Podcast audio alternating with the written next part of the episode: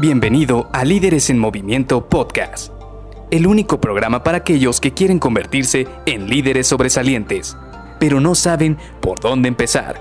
Te revelaremos los secretos mejor guardados que te ayudarán a triplicar los resultados de tu equipo.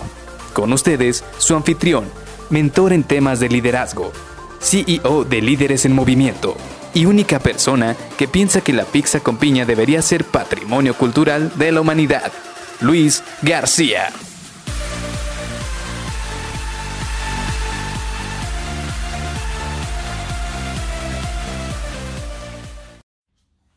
¿Un líder debe ser influyente o manipulador? Hola, ¿qué tal? Soy Luis García y te doy la bienvenida a Líderes en Movimiento Podcast. Hoy quisiera retomar esta situación que quizás ya habíamos platicado hace algunos meses porque creo que es un tema bastante importante. Porque muchas veces algo a lo que nos enfrentamos los líderes es querer inspirar a las personas a que puedan dar lo mejor de sí no solamente en el área profesional, sino también en el área personal. Y esto se logra muchas veces a través de gatillos emocionales que permiten a las personas que nuestro mensaje llegue de una mejor manera. Y Robert Cialdini tiene uno de los mejores libros, a mi parecer, donde habla precisamente de todo esto que tiene que ver como cómo influir en las demás personas para que mejoren en su día a día. Él escribió este libro precisamente para poder hacer conscientes a las personas de esos gatillos que, que, vemos alrededor y que utiliza mayormente la gente de marketing para inspirarte a comprar más cosas. Y digo aquí la palabra inspirar porque esta es la palabra clave para poder diferenciar entre inspirar y manipular. Porque ¿qué es lo que pasa cuando existe una persona que tiene esta situación de querer manipular? Te quiere buscar a la fuerza a que cambies una decisión, a que hagas algo a lo que no quieres hacer o incluso hacerte cambiar una opinión que tú ya tenías. Y aquí lo importante es que este tipo de personas lo quiere hacer prácticamente de manera forzada, te quiere obligar, por decirlo de alguna manera, a que cambies tu forma de pensar para que logren, o más bien para que tú hagas eso que ellos quieren que hagas. Y aquí es donde viene la diferencia con la, con la parte de querer influir. Tú como líder lo que quieres es que tu equipo se inspire, que dé resultados por su propia cuenta, que busque la mejor manera de salir adelante y de sacar sus objetivos tanto profesionales como eh, personales.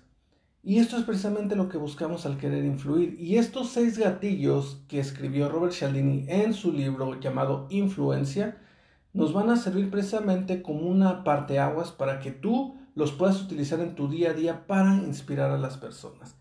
Esto es prácticamente algo muy importante, ya que, como te digo, estos gatillos los vas a encontrar en el mundo de marketing.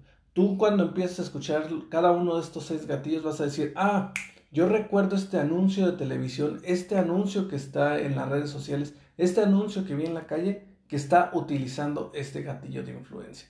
Y si te fijas, de alguna manera todos estos anuncios están hechos para inspirar a hacerte comprar.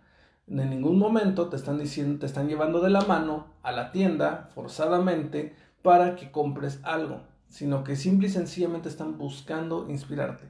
Y bueno, algo con lo que me gusta cerrar siempre que quiero explicar esta diferencia entre inspirar y manipular es como lo que decía el tío Ben en los cómics. Para aquellos que son fanáticos de Spider-Man, ya sea en los cómics o incluso cuando han visto alguna de las películas donde sale el tío Ben, él dice, con un gran poder viene una gran responsabilidad. Y esto es precisamente lo que dice Robert Cialdini en su siguiente libro. Después de que termine el libro de influencia, escribe el libro, el libro de persuasión, donde precisamente al inicio, en las primeras páginas de este libro, dice algo muy similar, donde dice, no porque tengas acceso a estas herramientas, no porque tengas el conocimiento de cómo poder influir en las demás personas, quiere decir que te dé el derecho de que puedas hacerlo de manera libre y transgrediendo pues la libertad de las siguientes personas. Simple y sencillamente el conocerlo te da el poder, pero tú tienes que tomar la decisión correcta de dónde lo vas a utilizar y dónde no.